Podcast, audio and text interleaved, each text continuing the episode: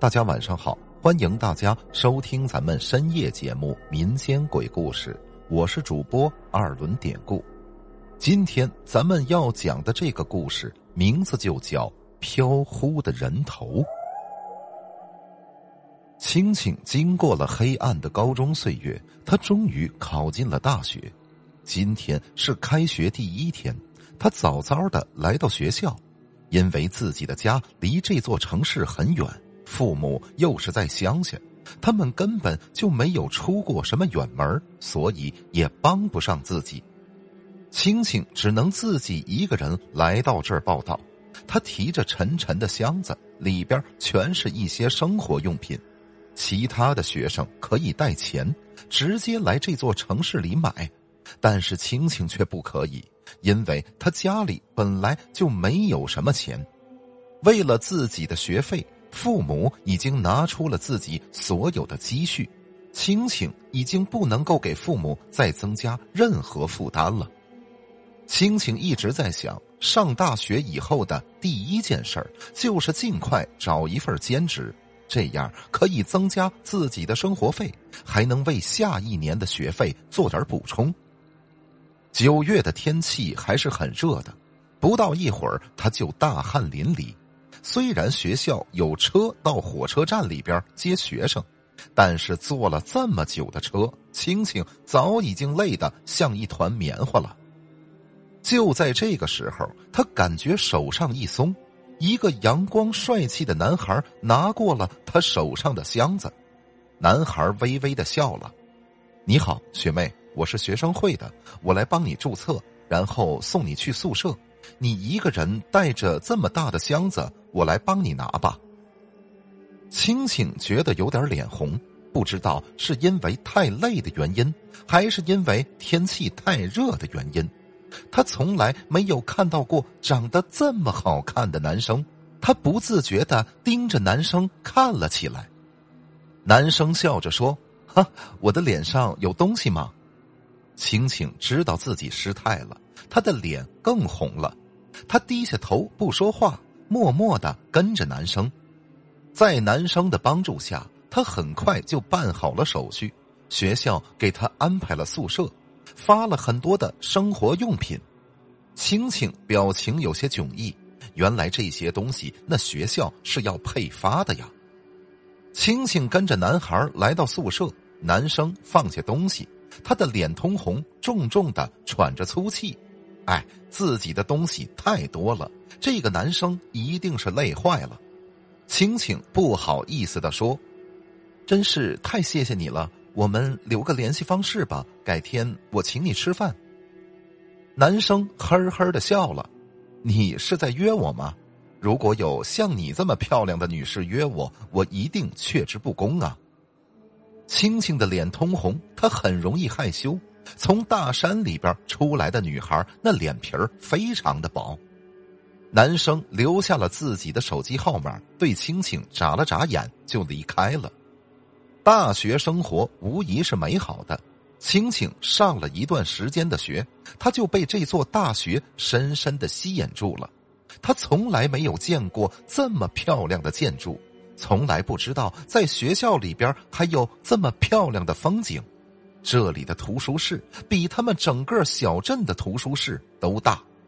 这里有很多吸引人的东西，美味的食物、KTV、酒吧。虽然这些东西很吸引人，但是青青从来没有去过。不是因为他不想去，而是囊中羞涩，他支付不起。这天晚上，同宿舍的一个同学过生日，他们不喜欢和这个土里土气的女生青青一起玩，于是呢就没有邀请她。青青一点也不介意，她承认自己不是一个时尚的女孩，不能和这些大城市的女孩融为一体。她也懒得参加这种活动，她只想留在宿舍里边好好的学习。可是突然，她听见了一阵敲玻璃的声音。这里是六楼，怎么可能会有人敲玻璃窗呢？青青感觉有些迷糊。是不是旁边的同学正在用竹竿或者什么东西捅自己宿舍的玻璃呢？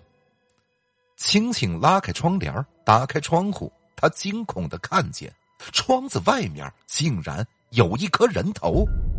让青青觉得恐慌的是，窗外的这颗人头它没有身体。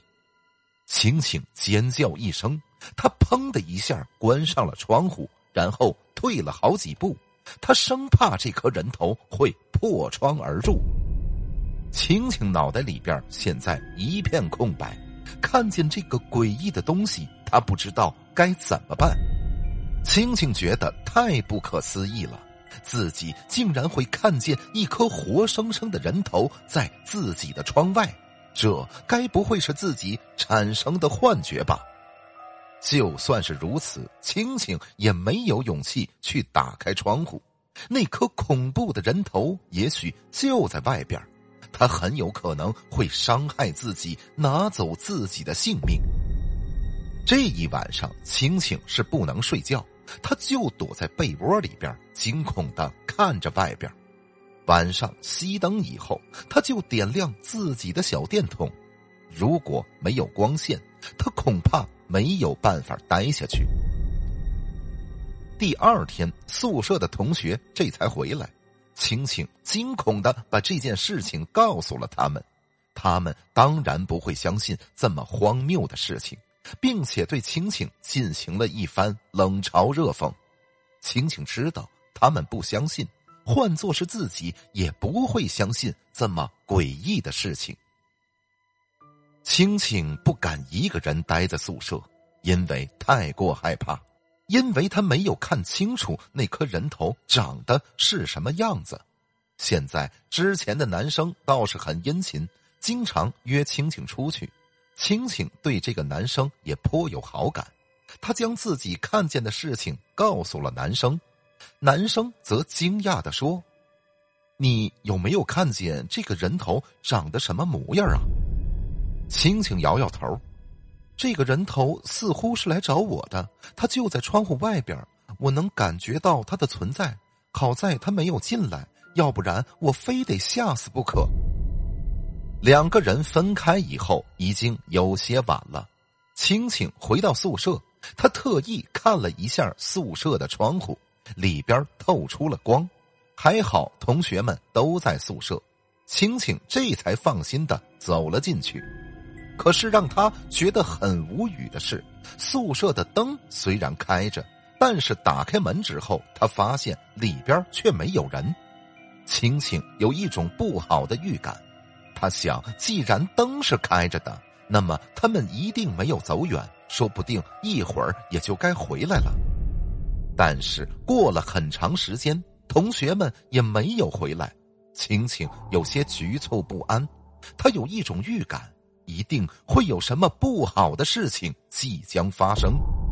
果然，窗户被击打的声音就这么传了出来。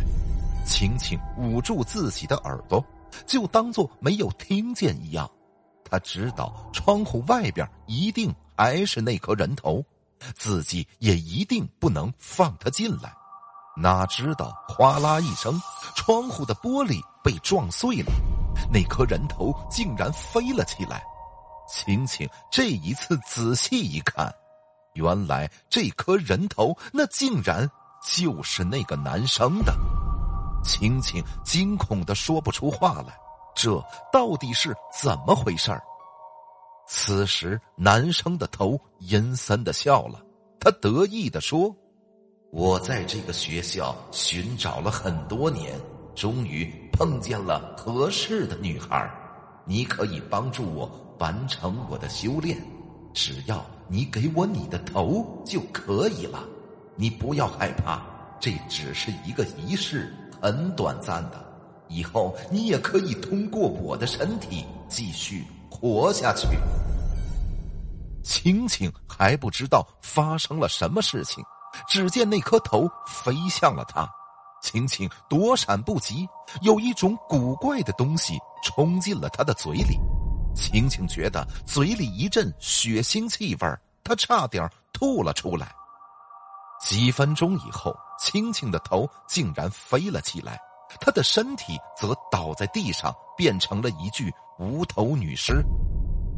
男孩的头咬住了青青的头，拼命的吮吸着他的脑髓。青青感觉自己的头就像一个气球一样，慢慢的瘪了下去，最后完全被男孩吸进了嘴里。等青青再次醒过来的时候，发现自己竟然已经在男孩的身体里边了，只是他不能控制这具躯体，这具躯体是只能任由男孩摆布。现在学校里边也引起了恐慌，因为出现了一具无头女尸，而与此同时，那个所谓的男孩已经转学去了其他的学校。好了，今天的这个小故事咱们就讲到这儿了。还是希望大家能通过订阅、点赞、转发、评论本专辑来支持一下咱们节目。分享故事，加群聊天您可以加我的微信 PPT 五九二八八。节目最后，典故再次感谢您收听咱们民间鬼故事。那朋友们，咱们就下集再见。